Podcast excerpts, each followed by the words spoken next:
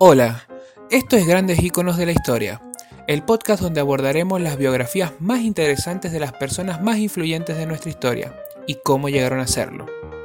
En el episodio de hoy, Florence Nightingale. Florence nació en Florencia el 12 de mayo de 1820. Su padre, William Edward Nightingale, era un rico burgués. Su madre, Frances Smith, pertenecía a la alta sociedad británica. Sus padres le pusieron el nombre de la ciudad en la que vino al mundo, del mismo modo que bautizaron a su hija mayor como Parthenope, porque nació un año antes en Nápoles, la Parthenope de los griegos. Cuando sus hijas eran aún niñas, los Nightingale volvieron a Inglaterra para instalarse primero en una lujosa mansión en Derbyshire y luego en Embley Park, Hampshire. William Nightingale y su mujer impartieron a las niñas clases de griego, latín, geografía y matemática, pero también de costura y bordado, con el fin de que se convirtieran en perfectas esposas, ya que este era el único destino de las muchachas de buena familia en el mundo victoriano. En un principio, la educación de las niñas estuvo en manos de una institutriz. Después, su padre, educado en Cambridge, asumió la responsabilidad. A Florence le encantaban sus lecciones y tenía una habilidad natural para estudiar. Bajo la influencia de su padre se familiarizó con los clásicos, Euclides, Aristóteles, la Biblia y demás temas políticos.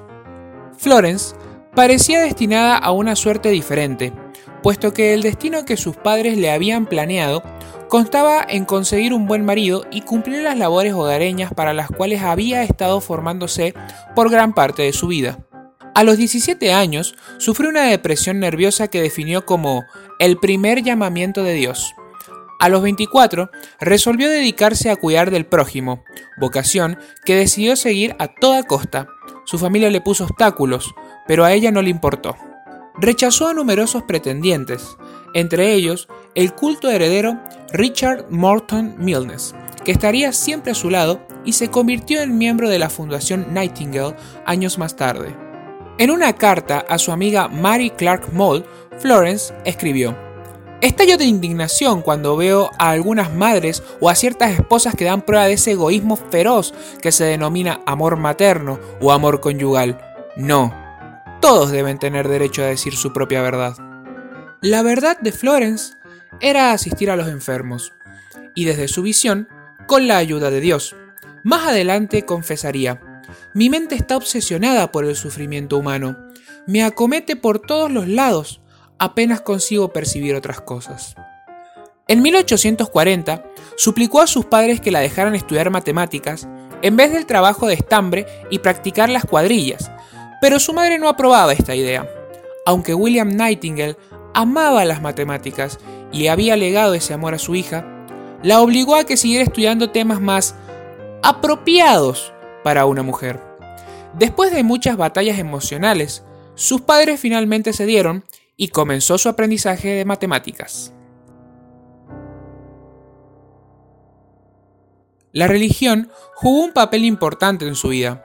Aunque sus padres crecieron en la iglesia unitaria, la cual es una corriente teológica de un sector del cristianismo protestante que cree en un Dios unipersonal y sostiene que Jesús no es el mismo Dios, Frances Nightingale prefirió una denominación más convencional y las niñas las criaron en la fe anglicana, la cual podría definirse como la fe, práctica y espíritu de las iglesias en plena comunión con el arzobispo de Canterbury. Su familia, y en particular su madre y su hermana, trataron por todos los medios de obstaculizar sus proyectos, pero la joven no cejó en su empeño Estudió en Kaisenwart, en la institución alemana para diaconisas, dedicada al apoyo a los enfermos. A su vuelta a Inglaterra, veló por su hermana Parthenope, aquejada de fiebres reumáticas, a la que cuidó con abnegación. Nightingale desarrolló interés por los temas sociales de su época, puesto que, hacía pocos años, estaba en funcionamiento una línea de ferrocarril que unía Londres con toda Gran Bretaña. Esto trajo como consecuencia un gran aumento poblacional, obligando a la ciudad a expandirse en territorio. Tal suceso trajo aparejados terribles problemas de salubridad, puesto que las nuevas zonas que se habían creado no contaban con la infraestructura necesaria para la población. Las enfermedades e infecciones abundaban y la lucha por la clase obrera, la cual por ese entonces era sumamente explotada, no ayudaba para nada. Florence sabía que podía aportar de su experiencia y su trabajo con algo. En 1845, su familia se oponía firmemente a la idea de que ella trabajara en un hospital. Hasta ese entonces, el único trabajo de enfermería que había hecho había sido de cuidar de parientes y amigos enfermos. Mientras estaba de viaje por Europa y Egipto en 1849, tuvo la oportunidad de estudiar los distintos sistemas hospitalarios. A principios de 1850, inició su entrenamiento como enfermera en el Instituto San Vicente de Paul en Alejandría, Egipto, que era un hospital perteneciente a la Iglesia Católica. Florence visitó el hospital del pastor Theodor Fietner en Keisenwart, cerca de Düsseldorf, Alemania, en julio de 1850, y regresó a esa ciudad en 1851 para entrenarse como enfermera durante tres meses en el Instituto para Diaconisas Protestantes. Y luego, de Alemania, se trasladó a un hospital en Saint-Germain, cerca de París, dirigido por las Hermanas de la Caridad. En 1952, Florence recibió una oferta para dirigir una clínica privada en el número 1 de Upper Harley Street, en Londres, y la aceptó, decidida a transformar el oficio de enfermera. Hasta entonces solo se dedicaban a esta actividad mujeres pobres y marginadas, muchas de las cuales acababan cayendo en el alcoholismo entre la suciedad de los hospitales, los sufrimientos de los enfermeros y las pésimas condiciones de trabajo. Florence trató de ennoblecer el oficio, considerado entonces degradante, e intuyó que en su base había dos aspectos esenciales, la preparación y la higiene. Por otra parte, creía que la asistencia a los enfermos correspondía a todas las clases sociales y merecía una justa consideración, incluso en una sociedad tan elitista como la victoriana.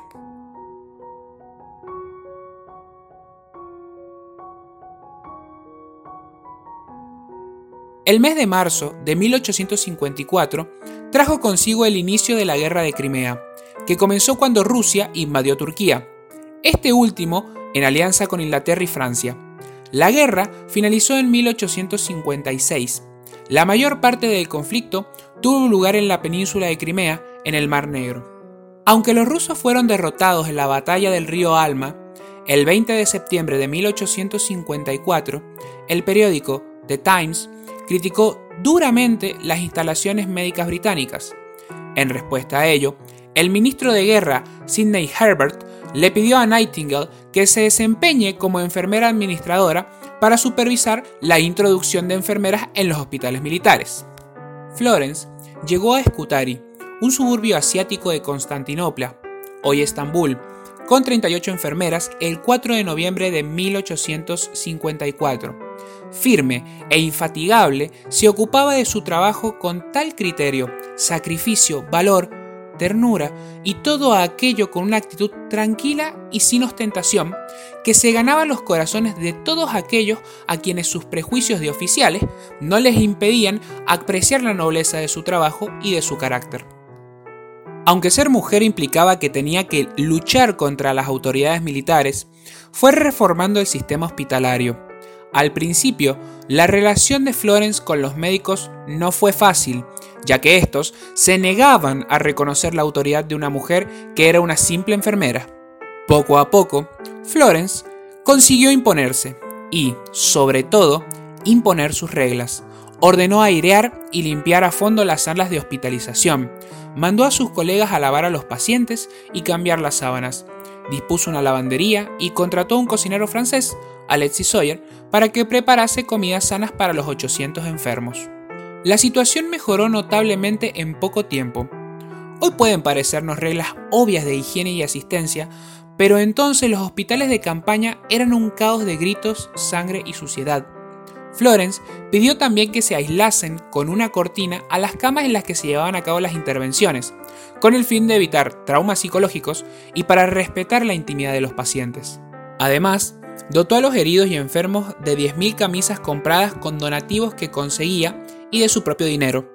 La Dama de la Lámpara fue la denominación que le dieron a Florence los hospitalizados, debido a que por las noches recorría las salas con una lámpara revisando a todos los heridos y enfermos. Mientras estuvo en Turquía, recolectó datos y organizó un sistema para llevar registro. Esta información fue usada después como herramienta para mejorar los hospitales militares y de las ciudades. Sus conocimientos matemáticos se volvieron evidentes cuando usó los datos que había recolectado para calcular la tasa de mortalidad en el hospital. Estos cálculos demostraron que una mejora en los métodos sanitarios empleados produciría una disminución en el número de muertes. Para febrero de 1855, la tasa de mortalidad había caído del 60% al 42,7% mediante el establecimiento de una fuente de agua potable, así como usando su propio dinero para comprar fruta, vegetales y equipamiento hospitalario, para la primavera siguiente la tasa había decrecido otro 2,2%. Nightingale usó esta información estadística para crear su diagrama de área polar. Estos fueron usados para dar una representación gráfica a las cifras de mortalidad durante la guerra de Crimea. Sin embargo, estas condiciones insalubres no se limitaban a los hospitales militares. Al volver a Londres en agosto de 1856, cuatro meses después de la firma del Tratado de Paz, descubrió que en época de paz los soldados de entre 20 y 35 años de edad tenían una tasa de mortalidad del doble de la de los civiles.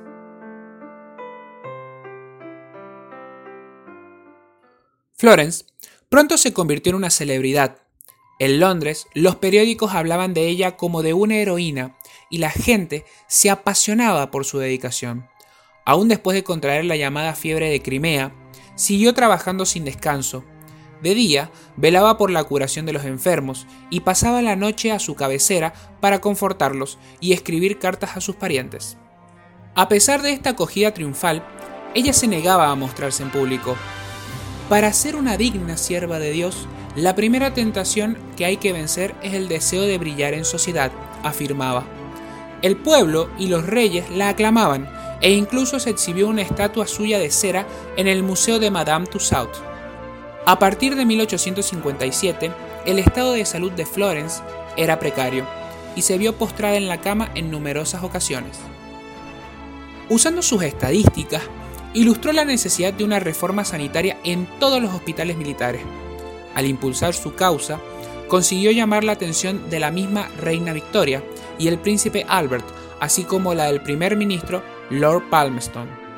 Sus deseos de llevar a cabo una investigación formal le fueron concedidos en mayo de 1857 y llevaron los resultados al establecimiento de la Comisión Real para la Salud del Ejército. Nightingale dejó de lado la atención pública y empezó a preocuparse por las tropas apostadas en la India. Comenzó a ocuparse del Hospital Saint Thomas desde 1859 y fundar en él, en 1860, la Escuela Florence Nightingale de Enfermería y Obstetricia. Allí formó a mujeres jóvenes de la buena sociedad con severidad y rigor para convertirlas en enfermeras y que transmitieran sus enseñanzas. En un primer momento, solo contó con 10 estudiantes. Con la fundación de esta escuela había logrado transformar la mala fama del pasado de la enfermería en una carrera respetable. Nightingale respondió a la petición de la Oficina de Guerra Británica y aconsejó sobre los cuidados médicos para el ejército en Canadá, y también fue consultora del gobierno de los Estados Unidos sobre la salud del ejército durante la Guerra Civil estadounidense. Casi durante el resto de su vida estuvo postrada en una cama debido a una enfermedad contraída en Crimea.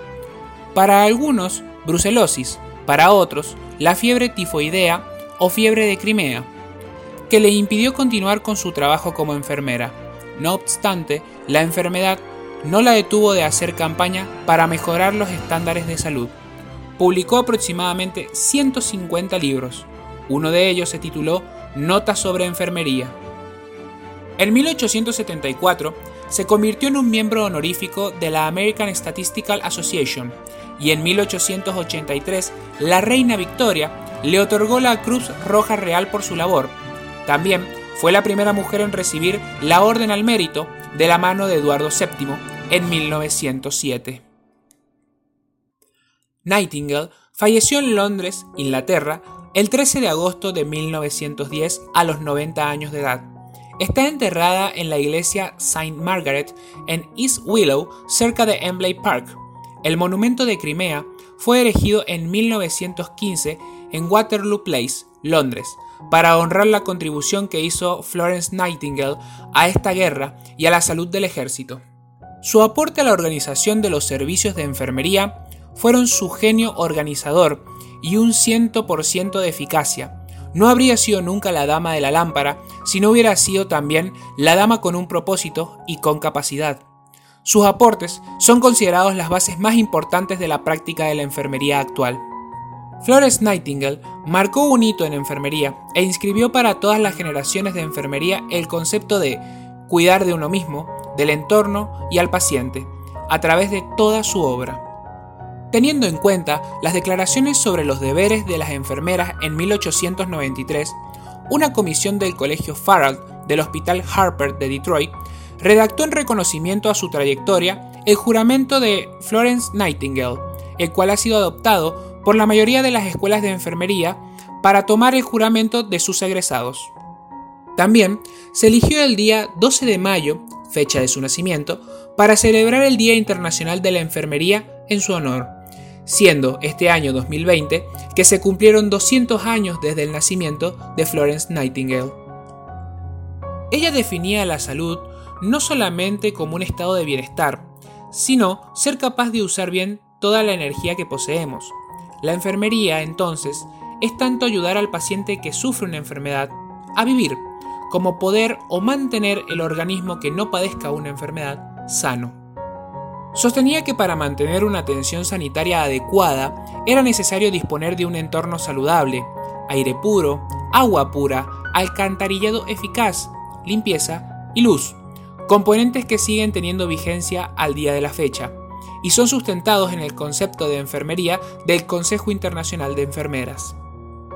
Sin dudas, una de las mujeres más influyentes en el área de la salud del siglo XIX y al mismo tiempo un verdadero ejemplo sobre la lucha por los ideales y el cuidado del prójimo. Soy Juan Manuel Pérez, gracias por escuchar y les deseo muchos cuidados y salud. Si te gustó el podcast, Seguí mi canal para enterarte de próximos lanzamientos.